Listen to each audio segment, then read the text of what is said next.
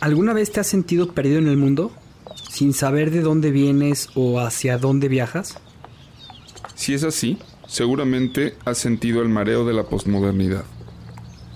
Una época confusa en que los valores y tradiciones del pasado se desintegran. Y se reconstruyen para llevarnos hacia un mundo desconocido. Yo soy Juan Pablo Lorriaga. Yo soy Javier Leuchter. En este podcast hablaremos de las preguntas que te haces todos los días acerca del mundo, la historia, las relaciones y sobre ti mismo. Esto es Náufragos. Una guía para el navegante postmoderno.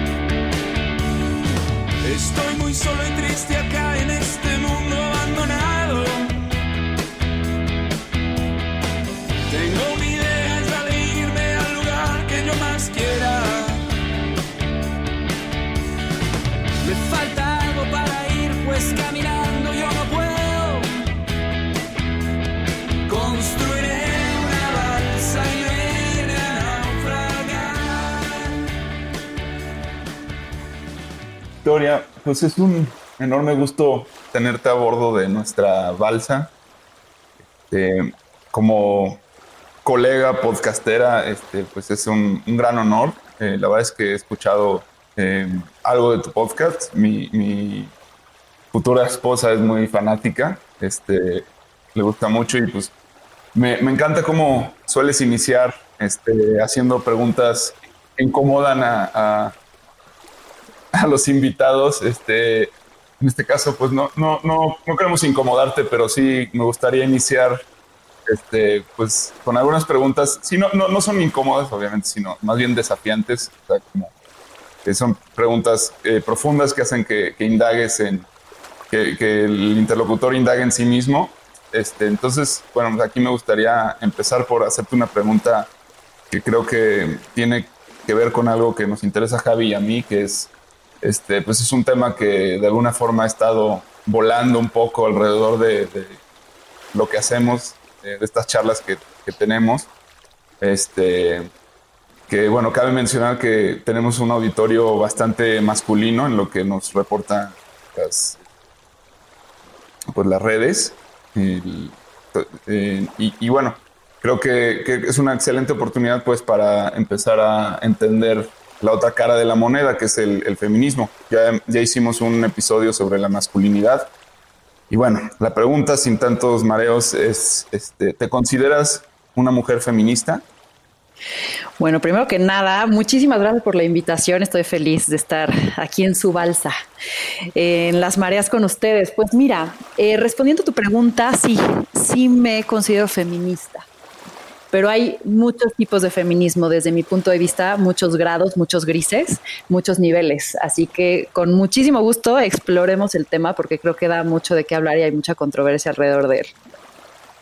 Sí, así es. Este, yo, yo la verdad es que este es un, tema que, que, bueno, que desde siempre me ha parecido, eh, pues yo no diría interesante, interesante sería como reducirlo a, pues, algo que, realmente trasciende mucho más el tema de interés. O sea, es algo que, creo que está en la vida de todos, que, seamos o no conscientes de ello, nos interese o no nos interese en sí lo que es el tema y filosofar al respecto, es algo que nos está afectando a todos, es algo que ya no podemos este, callar, no podemos simular como que no, no está ahí.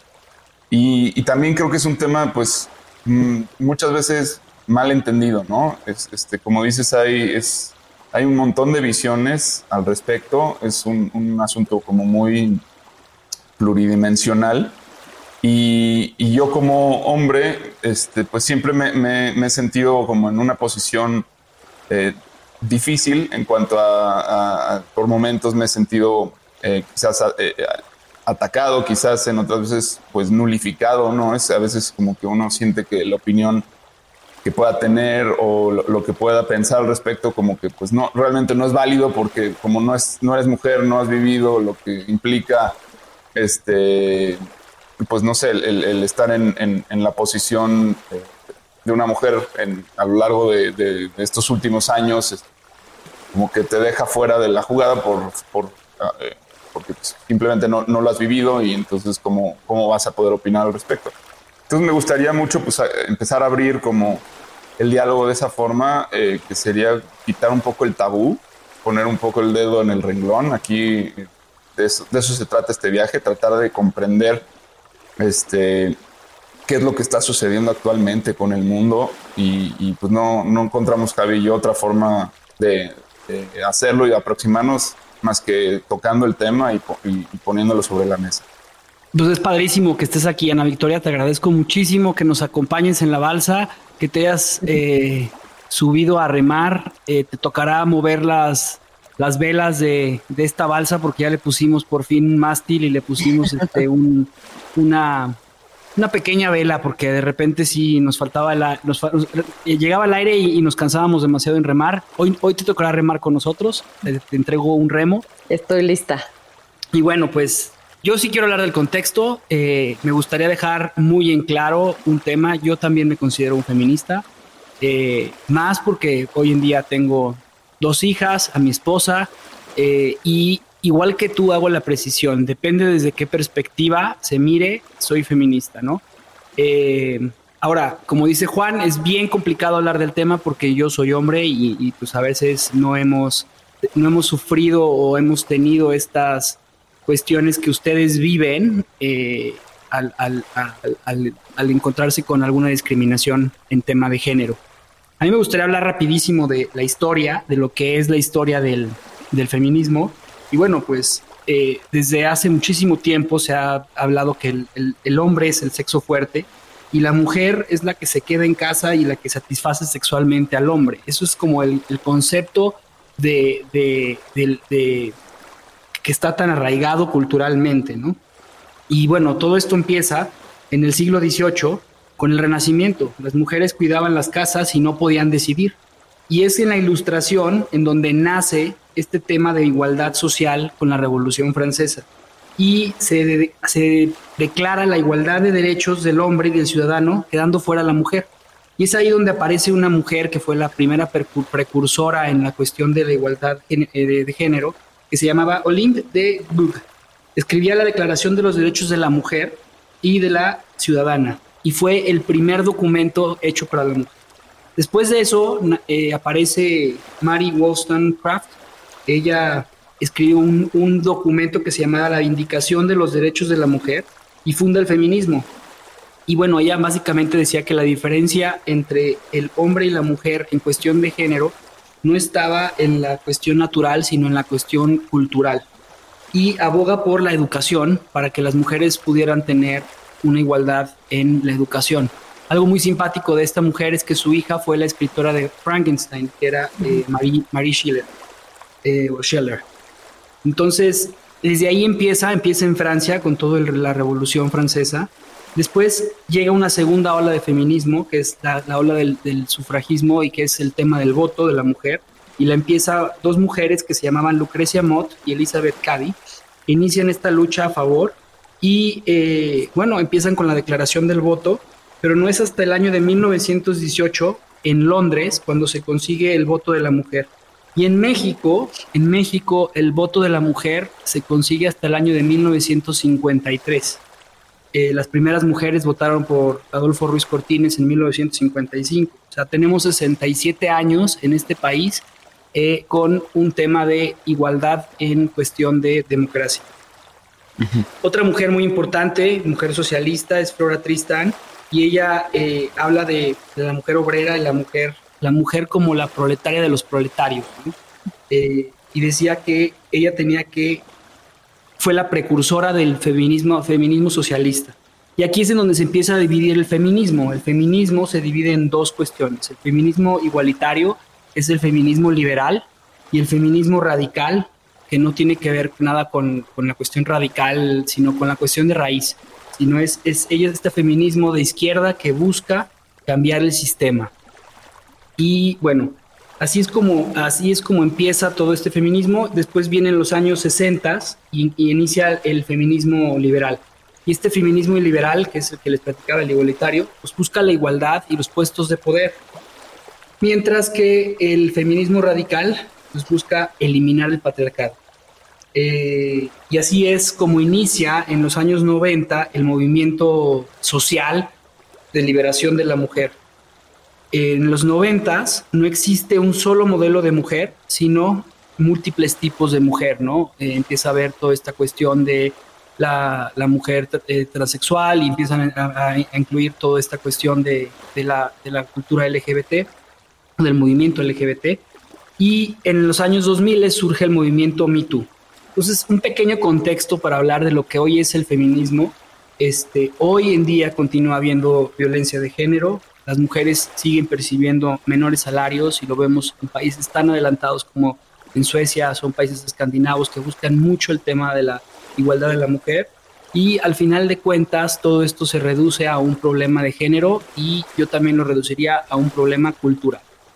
Entonces, con este contexto, me gustaría arrancar la entrevista o el viaje, más bien. Pues bueno, eh, sí me gustaría, Victoria, eh, pues escucharte un poco em, en, tu posición actual. Yo, este, curiosamente, le, este, pues le platicé a Mariana, este, mi, futura esposa, que, que ibas a estar con nosotros y me dijo, wow, qué increíble. Le dije, pero bueno, me interesa, vamos a hablar del feminismo dije, ¿tú sabes si Victoria es feminista? O sea, declarada.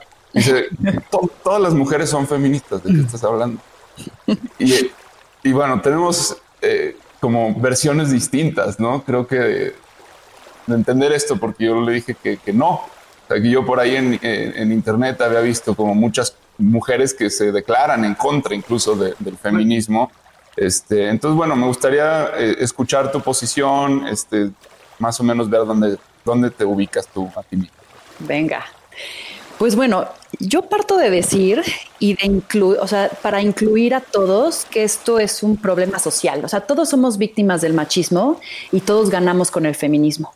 Porque para mí es una oportunidad de transformación y de liberación de roles y estigmas. Entonces, parto de decir que si bien tal vez los hombres tal cual, de una manera tangible, no han sufrido lo que las mujeres hemos sufrido a partir de un machismo, creo que secundariamente sí lo han hecho.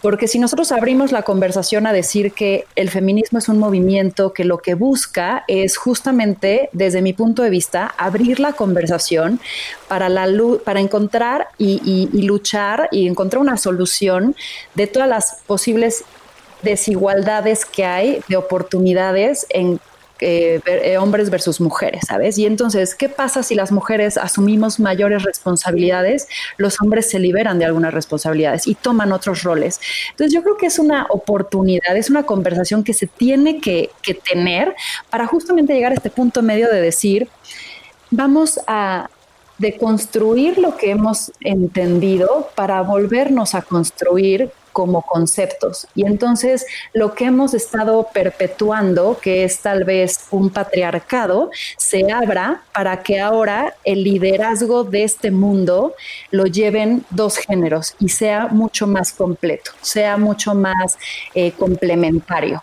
Entonces mi postura es de feminista en el sentido de que entiendo que hay todavía una desigualdad, de que entiendo que hay un punto en donde hay desventajas y donde siento que tenemos que seguir platicando del tema hasta que algún día se deje de hablar porque ya se resolvió.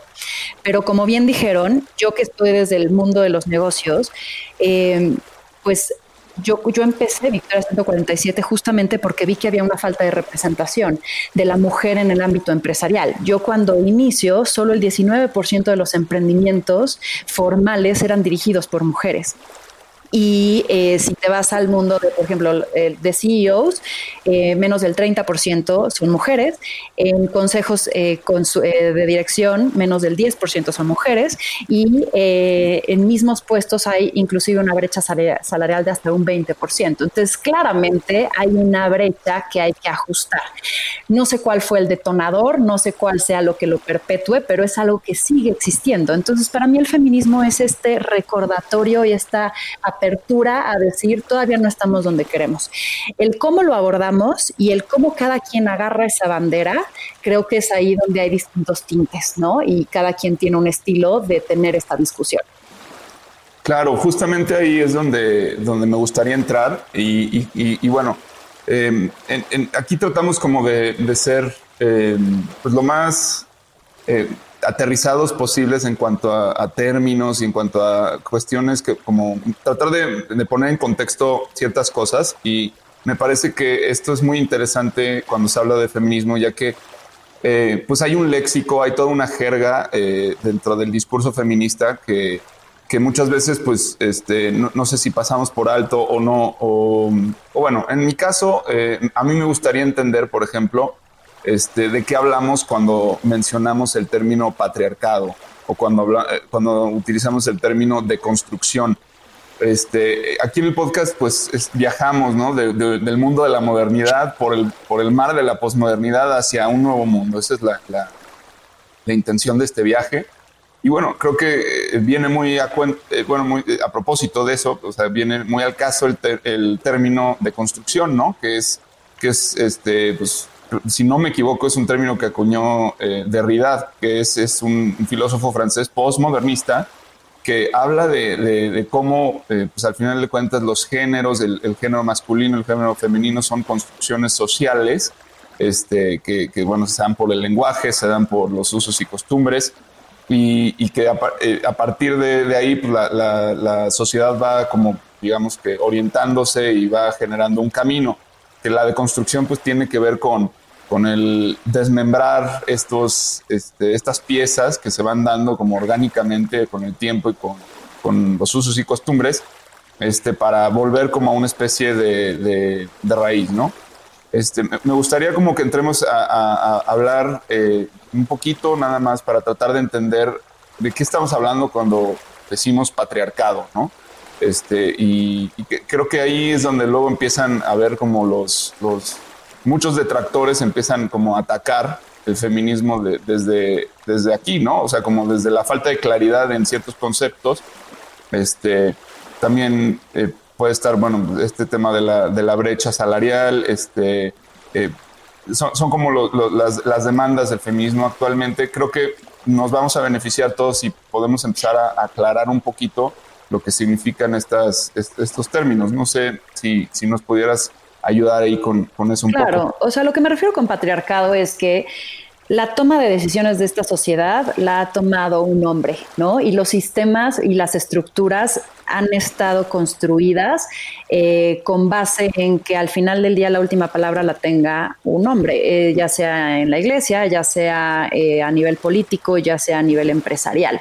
Entonces, eh, y no muchas veces hemos podido inclusive alzar la mano para poder tener ese rol, ¿no? Eh, y, a eso me refiero. Y creo que al final del día, creo es bueno saber la historia para justamente no repetirla. Y yo creo que es algo que de lo cual yo, yo empiezo como a, a mostrarles mi bandera, ¿sabes? Porque para mí mi bandera es soy mujer y claramente visualizo desde un punto profundo estas vivencias, pero para mí el hombre no es el enemigo y creo que ese es el error a veces de, un feminismo radical, que ve y, divide la sociedad en hombres y mujeres y genera este conflicto y precisamente no hay que repetir la historia. Si nosotros nos vimos eh, afectados históricamente en donde llegó un punto en donde tal vez nos sentimos y fuimos eh, pisadas, por así decirlo, ¿por qué ahora pisar al otro género, no? Entonces, ahí es donde yo empiezo a decir, esto tendría que ser un diálogo en donde tratemos de ahora sí llegar a un punto de igualdad y no tratarle de dar la vuelta y ahora que el hombre quede abajo, ¿no? Eh, Y, yo creo que el feminismo eso es lo que no estaría pensando, que ahora el, no sea un patriarcado, sino un matriarcado. Esto tiene que ser algo en conjunto, esto es de un equipo, ¿no? Y, creo que estamos en el momento para justamente llegar a ese punto medio y no irnos a los radicalismos. Pero para cualquier cambio, para llegar al punto medio tienes que explotar los extremos. Y entonces yo creo que es un proceso y es algo natural lo que se ha estado dando y este conflicto es, de pronto me atrevo hasta decir que es necesario porque hay, voces que no se habían escuchado y hasta que hay un conflicto, hay una confrontación, hay un, un, poquito alzar y quemar algunas, algunas este, fibras sensibles es que se empieza a hablar del tema, ¿no? Entonces, esté o no de acuerdo con la violencia, de pronto, eh, de pronto siento que ha sido necesaria, o sea, suena horrible, pero, pero si, no se, si no se escucha, si no se puede llegar a un diálogo, de pronto por eso creo que caen en esos radicalismos, aunque yo no lo quiera fomentar, es algo que creo que sí he observado, no sé qué opinan ustedes. No, y además es un, hay un dato curioso, o sea, las, la, cuando iniciaron los movimientos feministas en los años 1919, eh, las mujeres empezaron con, con, la cuestión de encadenarse, la, el tema de huelgas de hambre, es más, los, las primeras terroristas en el mundo que iniciaron todo este tipo de huelgas fueron las mujeres. O sea, no estoy diciendo que las mujeres fueran, hayan sido, este, o sea, fue, fue necesario para poder llamar la atención en una sociedad. Entonces, o sea, sí es, como bien lo mencionas tú, yo creo que es, a veces necesitas ser sacudido como sociedad para darte cuenta que vivimos, como, como bien lo dice alguien a quien han criticado mucho, eh, hoy en día, que es Jordan Peterson, porque él defiende mucho la cuestión de, que también tiene que empoderarse el hombre. Y él dice, o sea, cualquier persona que no crea que el ámbito de la competencia no debe ser abierto a la igualdad de oportunidad, es que no está pensando. Y es ahí en donde tenemos que despertar, porque el tema del feminismo no tiene que ver con que eh, para mí en lo personal, no tiene que ver con una cuestión eh, puramente del patriarcado occidental que tanto critican hoy en día, sino de que no hay las suficientes oportunidades. ¿Esto qué quiere decir? Que tampoco, o sea, que, que también no va a haber durante este proceso siempre un 50% ingenieras, 50% ingenieros, este, un 50% emprendedoras, un 50% emprendedores. No, porque al final de cuentas los intereses de cada persona son diferentes pero sí debe de haber la posibilidad de oportunidades para que más mujeres y más, más eh, eh, hombres, o sea, pero sobre todo más mujeres, puedan intentar lo que acabas de, con lo que abriste tú. O sea, es increíble que eh, haya estas brechas, ¿no? Entonces, yo estoy de acuerdo contigo, o sea, no, no hay que fomentar la violencia, pero sí es una forma de voltear a ver lo que sucede en una sociedad que no está pensando. Para mi gusto, no estamos pensando porque no estamos dándonos cuentas de, la violencia que existe y sobre todo de la desigualdad que hay. De acuerdo, y creo que también es esta, esta lucha contra el no poder, que es algo que también menciona mucho el feminismo, ¿no? Es, creo que, que, al final del día se, se, derroque la, la, fuerza, que es la que ha hasta ahorita liderado eh, como el más fuerte es el que gana, ¿no? Y, al final del día no es eso. Y creo que como tú dices, yo comparto, el, a mí no me gustan los sistemas de cuotas, aunque también siento que han abierto la puerta a que se abran oportunidades, pero para mí no es un tema de estadísticas, aunque así lo tendemos a medir, sino es un tema de que tengas la posibilidad de que haya las puertas abiertas y de que ninguno de nosotros nos limitemos, inclusive ustedes.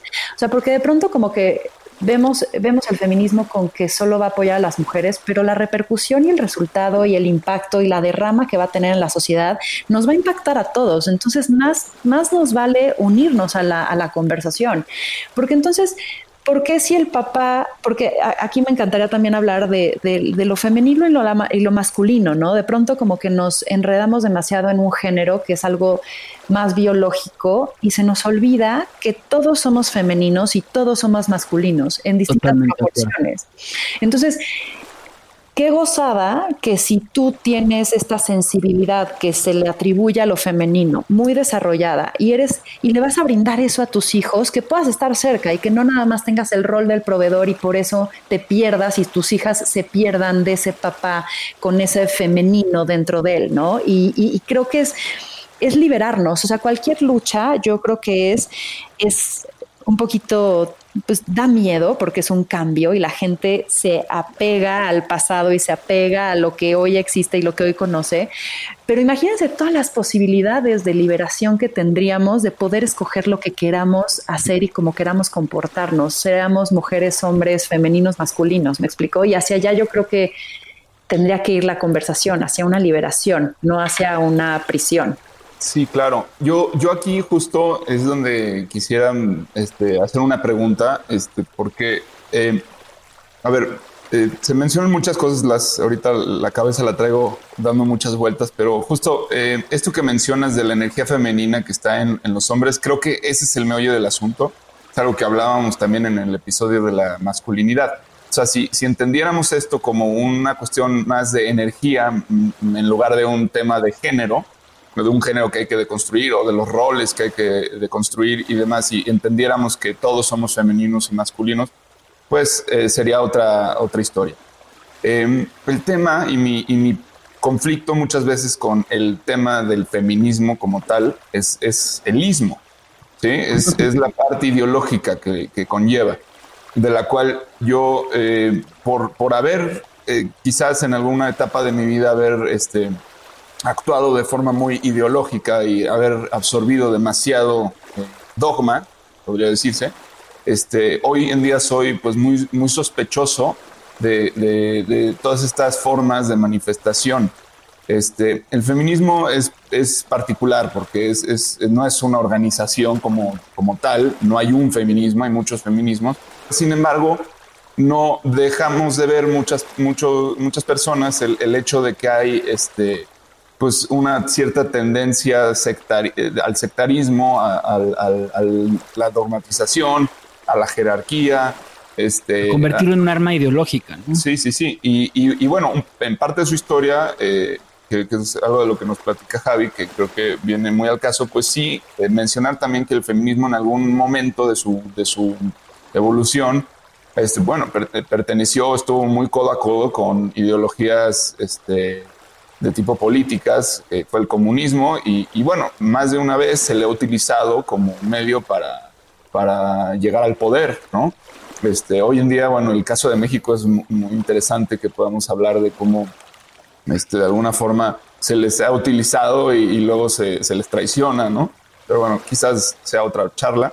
Pero bueno, sí quería, sí quería poner esto sobre la mesa porque creo que de ahí parte mucho el recelo que se puede tener este, socialmente hacia el tema y lo cual nos tiene tan polarizados con, con este asunto. Y creo que pues se trata de, de, ok, yo desde mi posición, por ejemplo, te diría, hace dos años cuando fueron las pintas del ángel y todo, yo sí me indigné y yo sí dije, ¿qué onda? No? ¿Qué, está, ¿Qué está pasando? No me parece bien, no me parece que esta sea la manera de exigir. Eh, después del caso de Ingrid, después de la, las últimas eventos que se vienen presentando y de ver de verdad la, la impunidad en la que vivimos y el, la falta de atención por parte de la clase política hacia las demandas este, pues del grupo feminista que encima se ha manifestado como prácticamente la única oposición real. Este, este año, el año, ya no, recuerdo cuándo fue, pero la última vez que hubo las pintas ya no, no dije nada, ¿no? Dije, ok, ya este, estoy dispuesto a, a tratar de entrarle a este asunto y tratar de entenderlo y vamos a abrir el diálogo porque urge.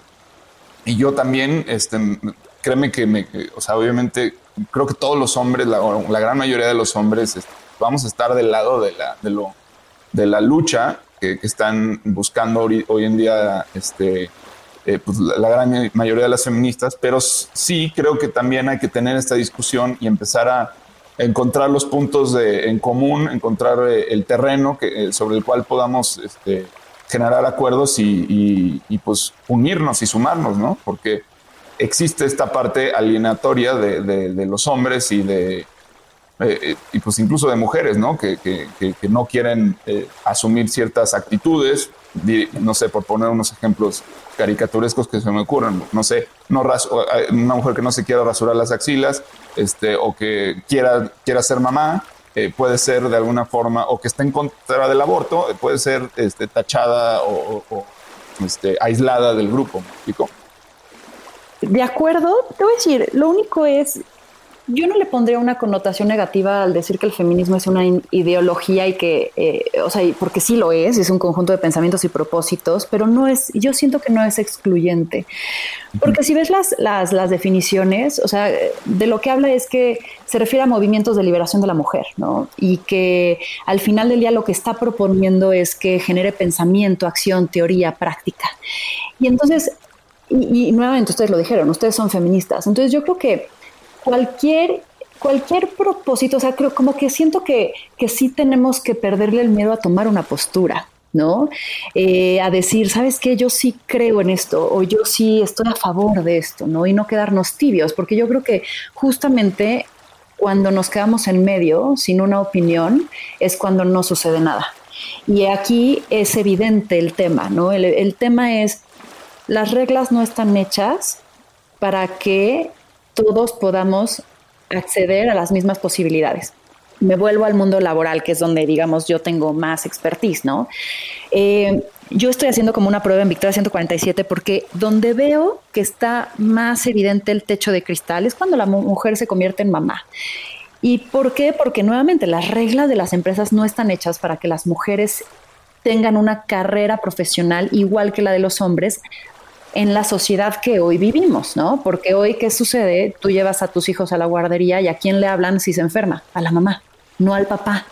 ¿Sabes? O sea, hay unas tendencias y unos comportamientos que hacen que la mujer se torne, a veces por decisión y a veces por obligación, a ser la primera responsable de sus hijos. Entonces, ¿qué sucede? Que si no arreglamos esas diferencias y esas reglas, sí hoy hay problemas que pues no están resueltos, ¿no? Y entonces, desde mi punto de vista, digo, ¿cómo resuelvo este tema? Y me he metido, y en Victoria 147 he contratado, estando embarazadas, a cuatro mujeres.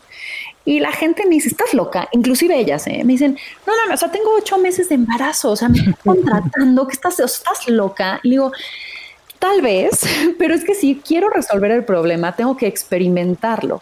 Y sí les voy a decir, es todo un rollo. O sea, tener a una mujer embarazada o post embarazada, pues es una serie de negociaciones entre la empresa y la mujer, de decir, estamos repriorizando, ¿no? Porque yo en mi, si, si soy una empresa antigua, ¿no? De mentalidad antigua, digo, yo quiero hora pompi y yo quiero que estés cuando yo te necesite y este, de pronto la mujer lo que necesita al ser mamá es flexibilidad. Y entonces hay que entender el problema y embarrarnos las manos para poderlo resolver. Entonces, por eso te digo, sea una ideología hay que tomar una postura y yo no, yo creo que para poder tomar posturas hay que poner los conceptos sobre la mesa. Entonces, yo, yo, yo retaría eso. Claro, y además yo, me encanta, me encanta porque mira, hay, un tema que, eh, como lo acabas de decir, eh, ¿cuál es el significado del feminismo según la Real Academia Española? Es la ideología que defiende las mujeres y que deben tener el mismo derecho que los hombres. Ese es el significado del feminismo. Y eh, ¿cuál es el significado del machismo? Es la actitud de prepotencia de los hombres hacia las mujeres. Entonces, las definiciones son muy claras, o sea, el, uso de las palabras como, como lo concebimos en cuestión de feminismo es la búsqueda de una igualdad y eso es extraordinario. Y para poder entenderlo tienes que vivirlo. En mi caso, por ejemplo, la cuestión del, del, feminismo, y lo vivimos dentro de la empresa Juan Pablo y yo, eh, nosotros tenemos literal una empresa 50% hombres, 50% mujeres. O sea, son cuatro mujeres y cuatro hombres. Eh, Juan Pablo es el director y después de eso viene la gerente de operaciones. Eh, y ella está, tiene una hija, una, una, hija de tres años y vemos las complicaciones que conlleva el, el ser mamá y poder dar los mismos resultados que le estarías exigiendo a un hombre, ¿no? En la cuestión de un tema capitalista, si lo quieres llamar así, o, eh, de empresa de horas Pompi, que no somos ese caso porque hoy en día estamos trabajando desde casa y los resultados son 100% creativos, etc. Pero la diferencia de, de, de este sentimiento de la responsabilidad que conlleva la mujer de dividirse del momento de ser mamá y además ser la gerente de operaciones de una empresa de marketing, pues le lleva mucho mayores responsabilidades y es algo que a veces no entendemos y no comprendemos. O sea, yo lo vivo, mi esposa está hecha, o sea, ella es su naturaleza, es ser emprendedora y es ser directora y estar moviendo los hilos de la empresa y es lo que verdaderamente le gusta. Pero de igual forma le fascina ser mamá y le encanta estar, eh, eh, o sea, ella dice, ahorita tengo que ser mamá de tiempo completo. Pero hay una frustración interna en la que dice, pero también mi sueño es dedicarme a, la empresa. Y pues hoy en día decidió dejar la empresa eh, o dedicarle un 20% de su tiempo para estar el 80% del tiempo con nuestros hijos. Soy un papá que yo participo muchísimo en la educación de mis hijos eh, y considero que sí, sí lo hago. Eh, habrá que preguntarle a Caro, pero, pero al final de cuentas a lo que tú vas en este tema es que la comprensión de este ejercicio está en la vida diaria y no está en las teorías y no está en, estas entrevistas sumamente agresivas donde la gente pues ni siquiera ha tenido hijos o ni siquiera ha estado embarazado o ni siquiera ha vivido y ha tenido que contratar a una embarazada como tú lo mencionas. Entonces todo esto que, que, vivimos tiene que ser, tiene que ser experimentado para poder entenderlo, pero también tenemos que comprender la violencia que hay dentro de todo este, este movimiento que es el feminismo. No sé si, si, si llegué a aterrizar la idea que quería decir. No, claro, y estoy totalmente de acuerdo porque creo que al final lo que más me llevo de, de cualquier definición de feminismo es la liberación. Y creo que nada que, que tenga como fin la libertad es negativo, me explico. Entonces, yo creo que es un, es un, es un proceso de toma de decisiones y es un proceso de negociación. Y yo me enfocaría más en que busquemos cómo, como personajes cuál es nuestra realización independientemente de si somos mujer u hombre. O sea, yo lo que pasó, o sea, en, mi, un poco en mi contexto, pues yo no me di cuenta de que había machismo o feminismo o lo que sea en mi vida hasta que llegué a trabajar. Yo vengo de una familia en donde la realidad es que hay una igualdad increíble. Mi papá y mi mamá trabajan, eh, mis abuelos también. Mi abuela eh, este, manejaba el tráiler de la fábrica de mis abuelos cuando el repartidor no iba, cuando a sus amigas no las dejaban manejar. O sea, había ese tema de, de permisos y de, ¿no? este, de controles. Entonces yo no vi que hubiera una diferencia. Yo tengo un hermano, a los dos estaban igual. Pero sí de pronto llego a la oficina y digo, ¿y dónde están las viejas? O sea, de repente en las de juntas yo era la única mujer, ¿no? Y sí había unas posturas en donde, ay, hay que tomar nota. Y me volteaban a ver, ¿no? Y yo, ah, pues sí, hay que tomar nota. O, ay, no hay café. Y me volteaban a ver, ¿no? O sea, como que sí hay estos micromachismos que adoptamos nuevamente, hombres y mujeres, en nuestro día a día. Y eso es lo peligroso, porque lo perpetuamos sin siquiera saberlo. Y entonces yo empecé a notar que yo tomaba una, como una postura agresiva, porque entonces yo decía, o sea, yo no creo en esto, pero ellos están asumiendo que yo tengo que hacerlo, y yo con el carácter fuerte que tengo y la educación que me dieron, yo decía, pues no, que lo hagan ellos, ¿no? Pero de pronto empiezas a tomar estos micromachismos tú también, y entonces te, pones agresivo, te dices, no, pues eso no me toca a mí, en vez de decir, a ver, güey, ¿no? Este, no perdamos quiénes somos, pero encontremos los resultados que queremos. Y entonces, como que justo le quise dar la vuelta a través de Victoria 147 en decir, ¿por qué no redefinimos la forma de hacer negocios? E incluimos a la mujer y la feminidad de una manera distinta en la forma en la que empatizamos en las empresas, en las que somos flexibles en las empresas, porque creo que esa es la real oportunidad que se está perdiendo la sociedad hoy que lo femenino y lo masculino entren en ambientes en donde no habían estado antes. Y lo padre de la complementariedad de las energías es que ya quisiéramos muchas mujeres o eh, tomar decisiones tan prácticas como ustedes y ya quisieran tal vez ustedes de pronto ser tan flexibles como la energía eh, femenina. Entonces, es explorar, ¿no? Es la libera, la libera, lo que más me gusta es esta liberación de poder decir esto es un canvas en blanco hacia dónde queremos llevar a nuestra sociedad a partir de ahora. Totalmente de acuerdo. Y además algo que, es sumamente interesante es, es, esta parte de, de, o sea, permitir que, que tus energías masculina y femenina dejen, o sea, te puedan, puedas tomar una decisión a través de ellas y entenderlas. O sea, una vez comprendidas, eh, generas una, una solución o generas una situación totalmente diferente a lo que estabas acostumbrado a hacer. Y algo que, que, a mí me ha gustado mucho desde que platicamos de este tema de la masculinidad con un invitado que eh, tuvimos, era, era la cuestión de, de, que, por ejemplo, con Caro, mi esposa, el que ella entendiera que yo cuando estoy escuchando un problema suyo, lo primero que estoy haciendo es encontrar una solución. O sea, yo no estoy buscando escucharla, yo estoy buscando una solución a su problema. Cuando ella lo entendió, me dijo, ok, ya entendí. Entonces, antes de cualquier tema, ahora Caro me dice, no te estoy pidiendo que encuentres una solución, escúchame, quiero que me escuches. Entonces, no sabes cómo ha mejorado todo este tema. O sea, ayer, ayer justamente estábamos platicando de esto y le preguntaba, oye, ¿tú eres feminista? Y me dice, no, yo no. Yo hoy que en la mañana que estábamos viendo este muy temprano para preparándonos para esto, le decía, le decía a Caro, este, tú sigues siendo feminista. A ver, después de lo que acabo de ver, sí soy feminista, pero me daba miedo decir que era feminista porque yo no quería caer en la radical, ¿no?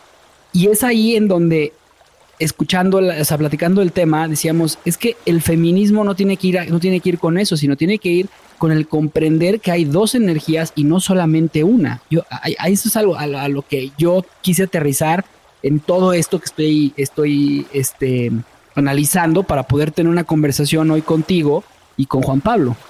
Yo creo que hay una cosa muy eh, curiosa aquí, o sea, sí, justamente este, esta, esto que mencionas de, de, escuchar eh, y no buscar soluciones, creo que un poco es donde eh, puede estar ocurriendo el punto de choque entre el, el, movimiento feminista y pues los hombres que sí nos consideramos, este, pues quizás no feministas, pero sí, o sea, completamente a favor de, de la igualdad, pero que ahí no estamos conectando, quizás sea porque eh, justamente buscamos soluciones pragmáticas, ¿no? Y, y, generalmente lo que, lo que ocurre es que al escuchar los argumentos, o yo, yo al, ver, por ejemplo, a los detractores que hablan del, feminismo, eh, Jordan Peterson podría ser uno, quizás, este, eh, o algunos otros que hay, ¿no? Agustín Laje, este, o esta misma...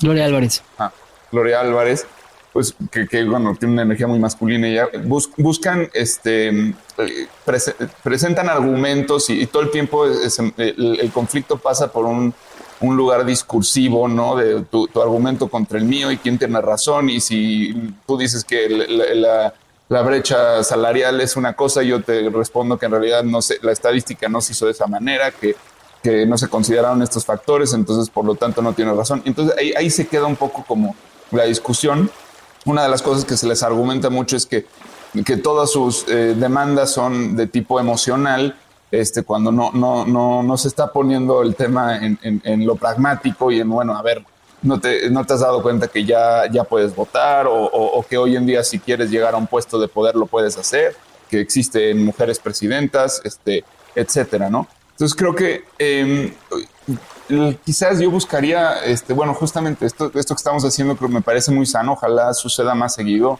este, a nivel particular dentro de las reuniones y demás, eh, en lugar de que, esto se convierta en un debate y en una lucha de si sí o si no, es, pues, empezar a abrir y, y, entender las dos energías, llevarlo a ese nivel de hablar de, de energía, o sea, tratar de entender y describir un poco mejor qué es lo femenino, qué es lo masculino, o sea, cuáles son esas energías que además no son propias a todos para tratar como desde ahí eh, em, empezar a escucharnos mejor y empezar a quizás también asesorarnos mejor de, quienes sepan eh, eh, cómo, cómo tomar decisiones penetrantes y, asertivas, digamos, y también poder absorber toda la sabiduría que puede estar dentro de un discurso que quizás no tenga mucha forma en cuanto a, a la praxis, pero que, que, es, es, es, muy legítimo también, ¿no?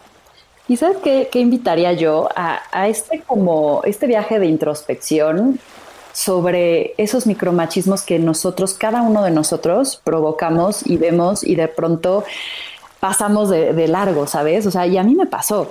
O sea, el otro día iba por Chapultepec y vi una escultura increíble y dije, uff, ¿quién será el escultor? Y vi ahí el apellido, lo googleé y en mi mente era un güey. Y de pronto, para mi sorpresa, y yo que estoy en el mundo de las mujeres, era una escultora.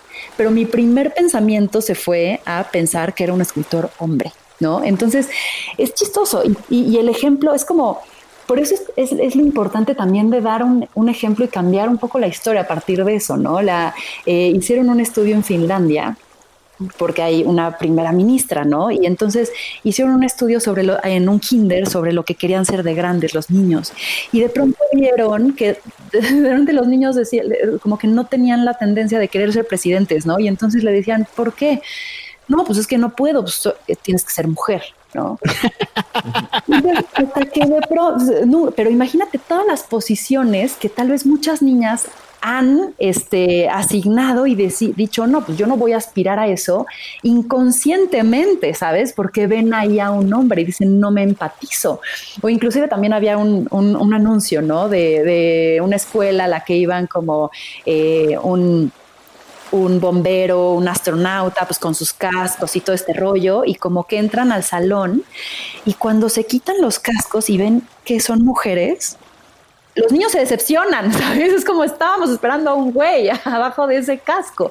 Entonces, como que hay estos de pronto eh, prejuicios y, estereotipos que nosotros mismos de pronto anulamos y eso también restringe esta libertad, ¿no? Entonces es bien curioso cuando lo ves en tu vida que también tú tiendes a decir, ay, no hay nada en el súper y tú como mujer como que te achacas esa responsabilidad cuando pues, también está tu güey, ¿no? O, o el hombre también, no, yo pago y la cuenta y es como pues no, si vamos a hablar de igualdad, vamos a hablar de igualdad en todos los ámbitos, o al menos ponerlo sobre la mesa y decir, a ver, tú para qué eres bueno, yo para qué soy buena, tú qué quieres, cuál es tu tendencia, qué es lo que más disfrutas, lleguemos a un punto medio como seres humanos que somos, ¿sabes? Porque si yo soy más buena generando dinero, pues entonces nos conviene eso, ¿no? Este, entonces es, como abrir la conversación a una a una libertad de, de, seres humanos, ¿no? Este, que está loquísimo, porque hoy yo creo que con todo lo que está pasando, se puede dar, o sea, se están cayendo todas las estructuras y las creencias como las pensábamos. Y hay una apertura, hay como un limbo en donde si podemos tomar el liderazgo en este limbo que se está haciendo para reconstruir un mundo distinto a como lo conocíamos, es la oportunidad antes de que volvamos al, antiguo normal, ¿no? Entonces, desde esta bandera, pues, está padrísimo todo lo que se puede crear ahora a beneficio de los dos. Fíjate que lo que dices es súper cierto. Yo me acuerdo cuando, cuando me casé, este, yo le dije a Caro, porque me acuerdo muy bien de una conversación que tuve con un gran amigo que es Gonzalo Alonso, que fue el CEO de Google. Estábamos en un restaurante y estaba su esposa ahí y me decía, mira Javi, yo toda mi vida tuve muchísimos problemas de administración, hasta que le dejé toda la administración a Lorena, y que es Lorena su esposa, que es una mujer brillante, es la que maneja gran parte del marketing y muchísimas cuestiones de, la agenda de Gonzalo. Entonces, platicando, se me quedó grabadísimo, tan grabado que cuando yo me casé le dije Caro, o sea, Caro, si algo tengo yo es que no soy bueno administrando, o sea, entonces tú encárgate, ¿no? Y me acuerdo perfecto que le platiqué a mi papá y me dice, Javi, lo que estás haciendo lo hice yo con 55 años. o sea, después de 28 años de casado, hice lo que tú estás haciendo con cero años de casado, ¿no? Entonces, o sea, son, son paradigmas que hay que romper y, algo que, me encantó que acabas de decir es saber qué, en qué eres bueno tú y en qué te complementa el otro, ¿no?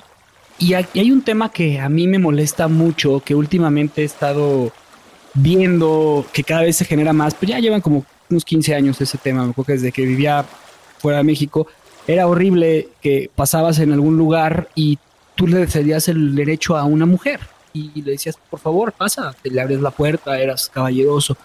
Eh, no dentro de México, esto fuera fuera de México y, me acuerdo que yo salía con, con, niñas y les invitaba la, la cena y me tocaron dos niñas que se enojaron muchísimo y me decían, dos mujeres me decían, estás loco, o sea, yo gano mi dinero, hago las cosas y ¿por qué me tienes que pagar tú la comida? Discúlpame, o sea, es como mi forma de agradecerte que has decidido salir conmigo, pues yo quiero pagarte la comida, ah, perfecto, si me la quieres pagar, págamela, pero pues ya te gané, ¿no?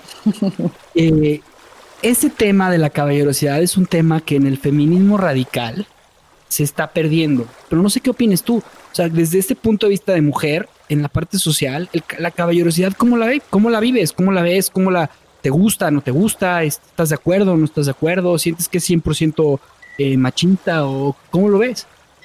Te voy a decir, o sea, justo creo que todo ahorita, los, los valores que decías, creo que todo se está rompiendo, pero para que se vuelva a construir, ¿sabes? Entonces, esta parte, yo, yo también entiendo, digo, pobres hombres, o sea, no saben ya ni cómo comportarse, o sea, porque si abren la puerta mal, si no abren la puerta mal, si pagan la cuenta mal, si no pagan la cuenta mal, ¿no? O sea, como que también, hijo, ¿no? O sea, escuché el episodio que tenían eh, del, del, del nuevo masculino y es esta confusión de soy sensible o no soy sensible, soy fuerte, soy proveedor, ¿no? O sea, como que también ustedes se están redefiniendo, ¿no?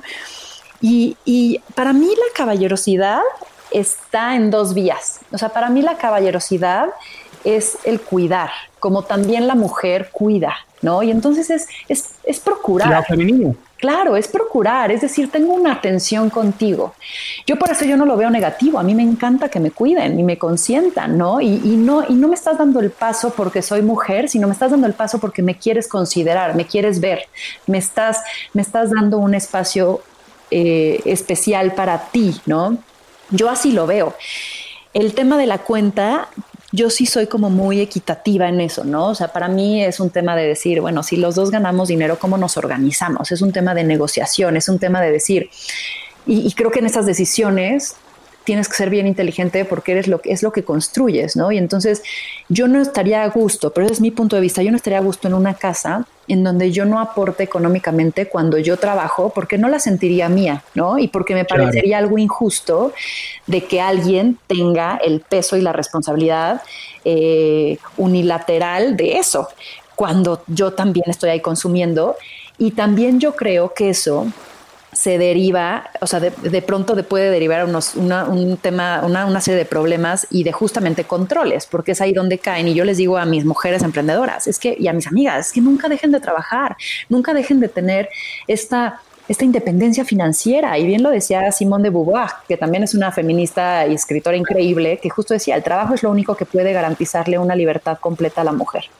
Entonces, para mí, siempre lo he tenido esa mente ten siempre la libertad financiera porque solo así vas a poder tomar las mejores decisiones para ti.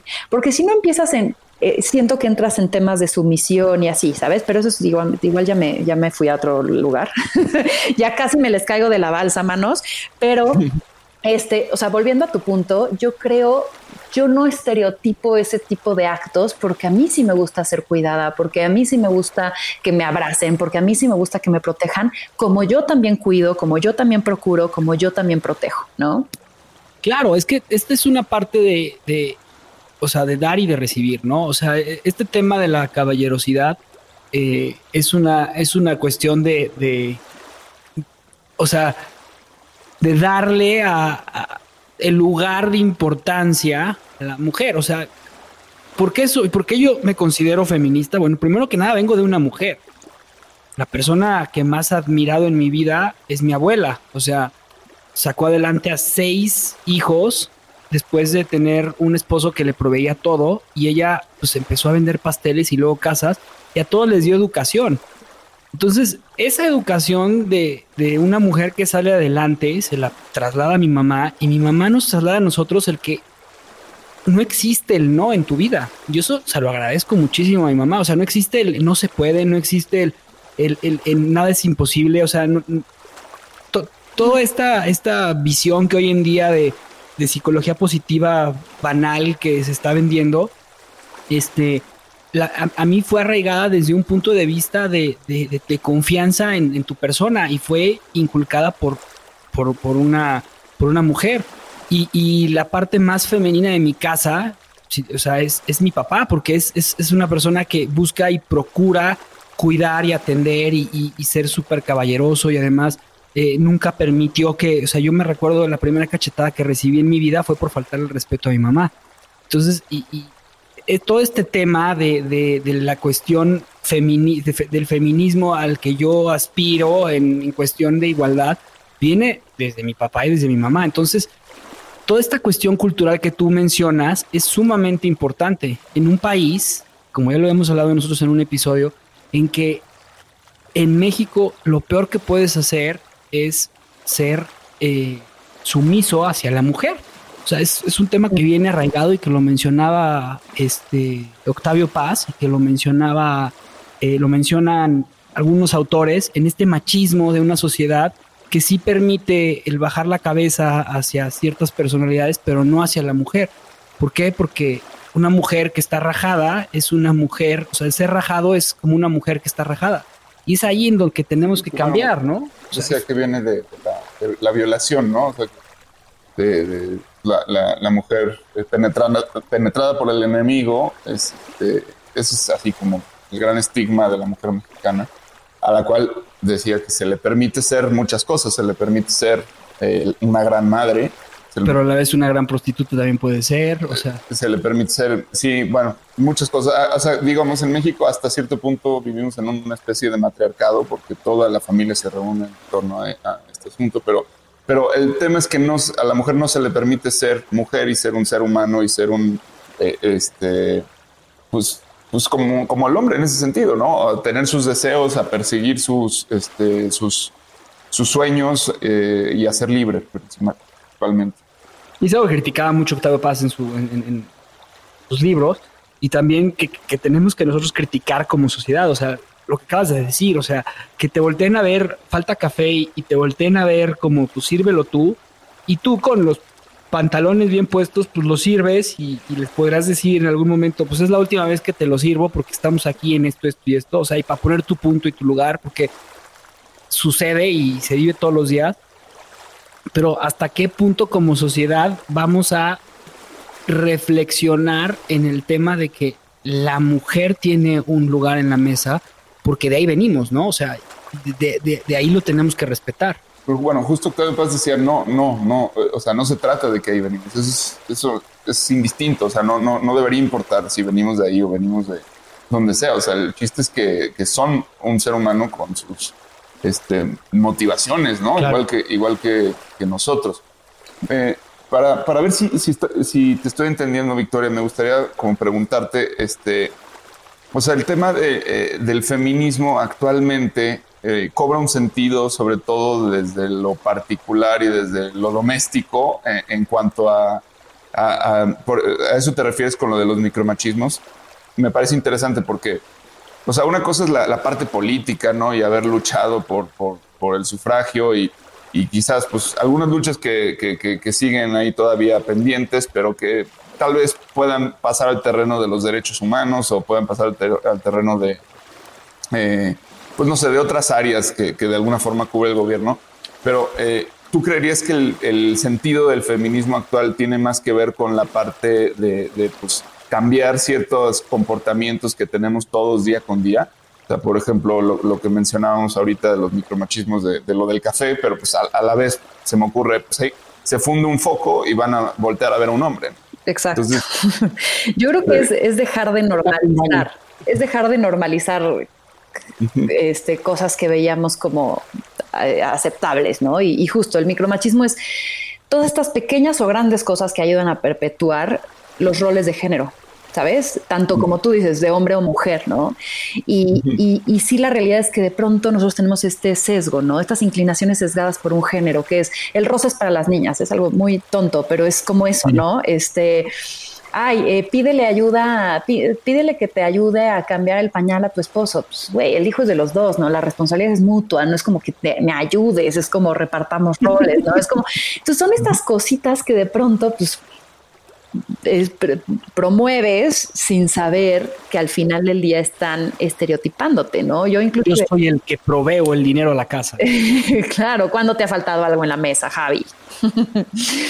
Entonces yo creo que somos lo que, lo que vemos, ¿no? O sea, los niños crecen imitando. El ser humano aprende imitando. Entonces, si o sea, pues al final del día, si normalizamos todo, vamos a seguir contando esta historia. Y es por eso lo interesante del rompimiento y lo interesante del conflicto, cualquiera que sea el conflicto, cualquiera que sea el caos, que es un hasta aquí, es un pon atención en lo que fue, en lo que es la historia y no la repitas. Pon una pausa, pon una, un zoom, ¿sabes? Pon una lupa. Pues a mí me gustaría contar una anécdota ahorita que me, acordé, este, que me parece una, muy representativa de alguna forma de lo que estamos hablando y es, chistosa.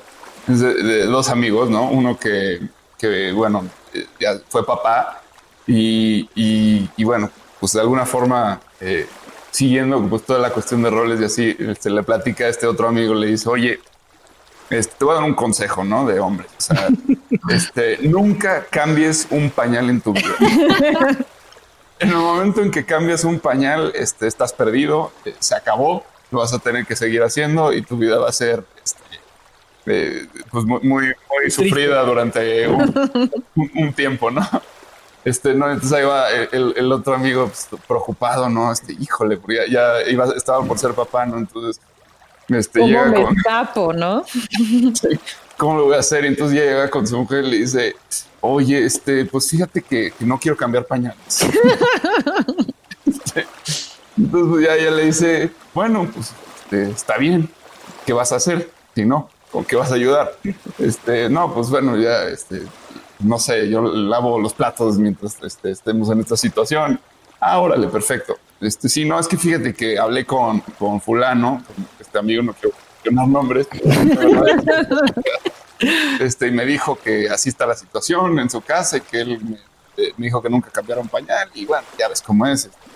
Bueno, total, este, le contó la historia y luego está este, el otro amigo, el que sí habló con su mujer, este, un día ya recibe una llamada ahí en, la oficina, es la, la, secretaria del otro amigo, dice, oye, este, puedes esperar un poquito en la línea en lo que el licenciado, porque encima, claro, manda la secretaria. Este, contesta ahí. Idiota, ¿qué hiciste? ¿Qué le dijiste a tu esposa? O sea, ¿cómo se te ocurre contarle lo que te dije? No sé qué. Y ahora ya estaba cambiando pañales. bueno, creo que ahí está la cosa. O sea, no, no es, eh, es el tema de asumir que uno por ser hombre no debe hacerlo, ¿me explico? Claro. todo pasa por, por negociar, ¿no? Claro, la negociación es, es complicada, obviamente es complicada, yo, yo lo vivo todos los días, o sea, y sobre todo es complicada por los arraigos que tenemos, cada quien, a, lo que sabe hacer, a lo que le gusta hacer, a lo que no está preparado para hacer. Entonces, eh, me gustaría que me cuentes ya como para cerrar, pues eh, desde tu perspectiva y que me imagino que además, obviamente, pues yo lo vivo en un ambiente doméstico, en la casa principalmente, poco en el trabajo. Este, pero tú, tú que como mujer emprendedora seguramente lo has vivido mucho, ¿cómo, cómo ha sido para ti el, irte adaptando? ¿Qué partes de ti has tenido que ajustar y cómo, cómo lo has logrado? Porque no es fácil. Te voy a decir, yo creo que siempre que me hacen la pregunta de cuál es el reto más grande para la mujer emprendedora, yo, yo siempre comienzo diciendo, creo que los retos de emprender son muy similares para hombres y mujeres, ¿no? Pero creo que cuando empiezas a tomar decisiones personales es donde empieza a ver este tema de los grises, ¿no? Yo creo que las diferencias principales que veo de mujer y hombre emprendiendo es sobre creencias. O sea, yo veo que la mujer de pronto le da más miedo aventarse, arriesgarse, eh, pensar en grande, soltar el control. Eh, e inclusive me atrevería a decir que muchas de las veces no creen en ellas mismas, ¿sabes? Tienen muchas dudas. Y por el lado de los hombres, porque yo antes en Endeavor, que era mi, mi primera chamba y trabajaba con muchos más hombres, puff, o sea, el Excel se queda corto con las proyecciones bloferas de hacia dónde iban a llegar, güey, ¿no? Y los pitches eran ambiciosísimos y un amor hacia sí mismos y una confianza que irradiaban y tal, que al final del día eso en los negocios pues se traduce en pues, un crecimiento y una agilidad y un dinamismo que, que, distinguía el capitalismo hasta lo que conocemos hoy, ¿no? Entonces, sí hay diferencias, este, y yo creo que el reto más importante para la mujer hoy es justamente dejar de pensar que por ser mujer hay limitaciones. Yo no he tenido ninguna limitación a la hora de abrir mi empresa, yo no he tenido ninguna limitación a la hora de levantar capital, yo no he tenido ninguna limitación a la hora de hablar con un medio de comunicación, porque creo que si tú partes de creer que eres menos o distinta eh, en, el modo peyorativo, negativo o positivo, ¿sabes? Ya valiste, o sea, ¿sabes? Tu, tu creencia te limitó. Entonces yo creo que lo que, lo que diría es, a pesar de que el contexto en mi punto de vista, en mi, en mi entorno me ha favorecido, o sea, no estoy en un lugar, o sea, porque estoy siendo bien como muy restrictiva, muy, muy, muy restrictiva en el sentido de que yo he sido muy privilegiada, ¿sabes? Yo no he visto ningún tema de machismo a mi alrededor y mi contexto socioeconómico también me ha ayudado a que yo no he vivido eso. No quiero decir que no lo exista, pero yo creo que muchos, en mi caso, en mi entorno, muchas de las veces los, los, los machismos los procuramos también las mujeres y los limitamos también en nuestras mentes, ¿no? Nuevamente, sin, sin, sin, o sea, eh, eh, sin excluir que sí hay feminicidios y sí hay violencia y sí hay eh, estadísticas que no nos benefician, ¿sabes? Pero yo parto de invitar a las mujeres a también tomar la responsabilidad de lo que estamos viviendo hoy.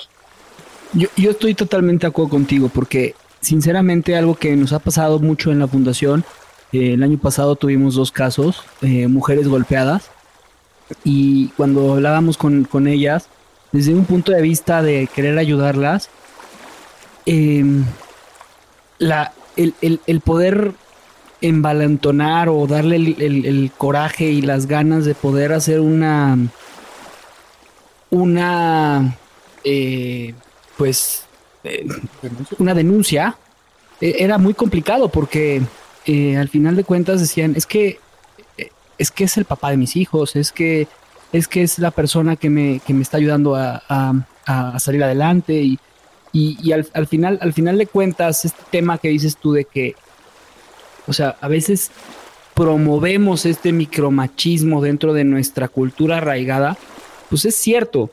Y si no, si no, si no apoyamos a todo este tema de, de, de, de que, de que de enfrentarlo, porque como bien lo acabas de decir, o sea, ¿Cuál es la diferencia entre un hombre emprendedor y una mujer emprendedora? Pues no hay ninguna, porque al final de cuentas los dos tienen los mismos miedos, los dos tienen las mismas, las mismas, este, preguntas de lo voy a poder hacer o no, pero una, una persona piensa que tiene más que perder que la otra, y ahí es en donde tenemos que reducir la brecha, porque al final de cuentas el poder que tiene la mujer para salir adelante, pues es el mismo o más grande que tenemos los hombres. Y es ahí en donde tenemos que empoderar a las mujeres y por eso yo creo que Victoria 147, que acabo de tomar un curso contigo, eh, que me encantó y el cual recomiendo muchísimo y, ahora que está todo este tema de la pandemia, vale la pena dedicarle las tardes a, a conocer gente increíble que tú mismo has seleccionado para redescubrirse y es este redescubrimiento de conocer que como seres humanos podemos romper estos miedos y, saber que hay intereses y conocerte, ¿no? Entonces, al final de cuentas, de eso se trata el machismo, el feminismo, eso se trata de vivir aquí, o sea, se trata de, pues, de, de, de, de salir adelante de cuestiones que no, que a veces crees que no, de romper límites, ¿no? De acuerdo. Y yo creo que también diría, o sea, no hay que negar la historia. La historia sucedió y, y sí hay, pues de pronto algunos temas que no nos sentimos orgullosos, ¿no? Pero hay que atrevernos a reescribir las reglas para pues, justamente escribir lo que sigue de la historia. Muy bien, pues muchísimas gracias, Victoria. Y antes de, irnos, me gustaría este, hacerte una pregunta. Este, creo que puede hacer alguna especie de contacto con aquel episodio de la masculinidad en la que nuestro invitado nos habló del hombre chingón, cómo es el hombre chingón actualmente. Pues bueno, tu, tu podcast se llama Más cabrona que bonita, ¿no? Entonces quisiera saber cómo es una mujer cabrona. Para mí una mujer cabrona es una mujer que se conoce, que se habita, que es libre, que se sabe y, y se es independiente, que se, sabe con miedos, pero los afronta, que se muestra eh, y que no deja pasar oportunidades y ganas de hacer las cosas por miedo o por lo que los demás esperan de ella. Es alguien que no tiene miedo de entregarse ni de, ni de mostrarse. Para mí eso es una mujer cabrona, una mujer auténtica. Completamente de acuerdo y, pues la verdad es que muy agradecido por esta plática. Yo me, llevo pues la necesidad de empezar a, dialogar en un tono este pues más eh,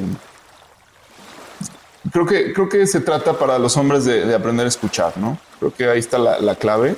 Este creo que tenemos que aprender a escuchar mucho, mucho más, mucho mejor. Este, no se trata todo el tiempo de encontrar soluciones, como, como hablábamos. O sea, la vida no es necesariamente un, un, laberinto que resolver, sino que a veces vale la pena simplemente empatizar y pues bueno, yo al menos estoy eh, aprendiendo a hacerlo cada vez más, este, me falta muchísimo, este, pero pues eh, gracias a, a, la vida, ¿no? Estamos aquí y, las tenemos de maestras porque pues eso es lo que, lo que son y no es fácil, pero es algo que indudablemente vale la pena. Yo invitaría a los hombres a que no se cansen de intentarlo. Este, todos nacimos bajo, bajo esta construcción social, este, la heredamos y pues eso no es culpa nuestra, pero sí es responsabilidad nuestra transformar la forma en la que entendemos esta realidad para lograr, al final de cuentas, ser más felices todos en una comunitariamente, ¿no? Porque la felicidad no, no puede ser real tu felicidad cuando al lado tu mujer es infeliz, ¿no? el éxito de un hombre se, se mide en, en, en, la felicidad que puede procurar para sus seres queridos, creo yo eso. Entonces, este, pues en ese sentido son, son grandes maestras todas las mujeres que, que salen adelante y que nos demuestran que realmente no hay, no hay diferencia, no hay diferencia entre un género y otro son igualmente capaces o incluso más capaces. A mí no deja de sorprenderme la, de verdad la, capacidad multifacética y, que, pueden tener las mujeres. Yo soy alguien sumamente este, unitask, o sea, yo no, puedo concentrar dos cosas a la vez.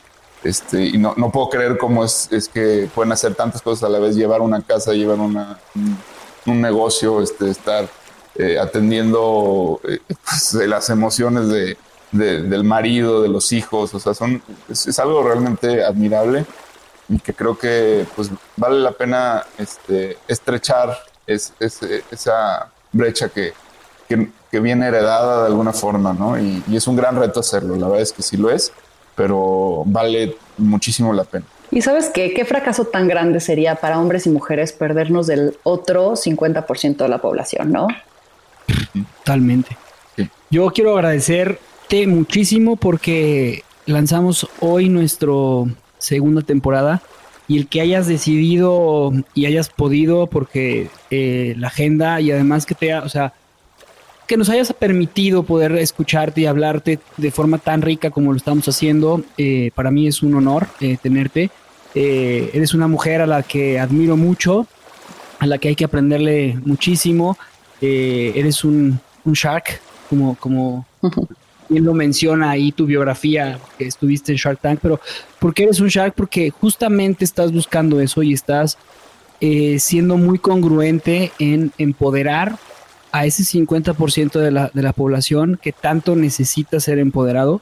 Y yo por eso te quiero agradecer, em, desde, desde todo el lado masculino, agradecerte el, el que lo estés intentando y desde la honestidad, decirte que cuentas conmigo y que, me encantaría poder apoyar más a, que esto se siga procurando, porque no puede quedarse el discurso en nada más eh, que mal pintan que lo que pinten los, los, los monumentos o, o, esas feminazis o esas mujeres que no se sienten amadas o no puede quedar el discurso ahí. El discurso tenemos que elevarlo y tenemos que llevarlo a, hasta un tema que yo lo veo hoy en día con una niña de 3 y de 4 años, que es, tienen que tener esa libertad y esa capacidad que tú tuviste para llegar en donde estás tú, de sentirse que no existe una desigualdad de género, sino que lo vivan, ¿no? Y espero que no lo vivan, me encantaría, ¿no? Pero si lo tienen que vivir, pues va a ser una realidad que vamos a estar luchando. Y pues muchísimas gracias por, por, por habernos permitido y que te hayas subido a la balsa después de cómo te subiste, ¿eh? porque eh, no es fácil eh, estar en una balsa con esta vela y tanto tanta marea y después este cambiando tantas veces los temas. no, mira, ni nos mareamos, ¿eh? lo controlamos muy bien, compañeros. no, gracias Javier, gracias Juan Pablo por la invitación las veces que quieran y qué padre que podamos abrir conversación, porque de eso se trata el incomodar, el estar de acuerdo, el no, pues son puntos de vista y creo que todo aporta, ¿no? Así que muchísimas gracias. Gracias a ti, Victoria. Este, pues hasta el próximo viaje. Venga. Buen viaje. Bye. Bye bye. Gracias por escuchar nuestro programa. Te invitamos a seguirnos y a interactuar con nosotros en redes sociales. Tu opinión es muy importante para nosotros. Queremos saber lo que piensas sobre los temas que tocamos y sobre cómo podemos mejorar.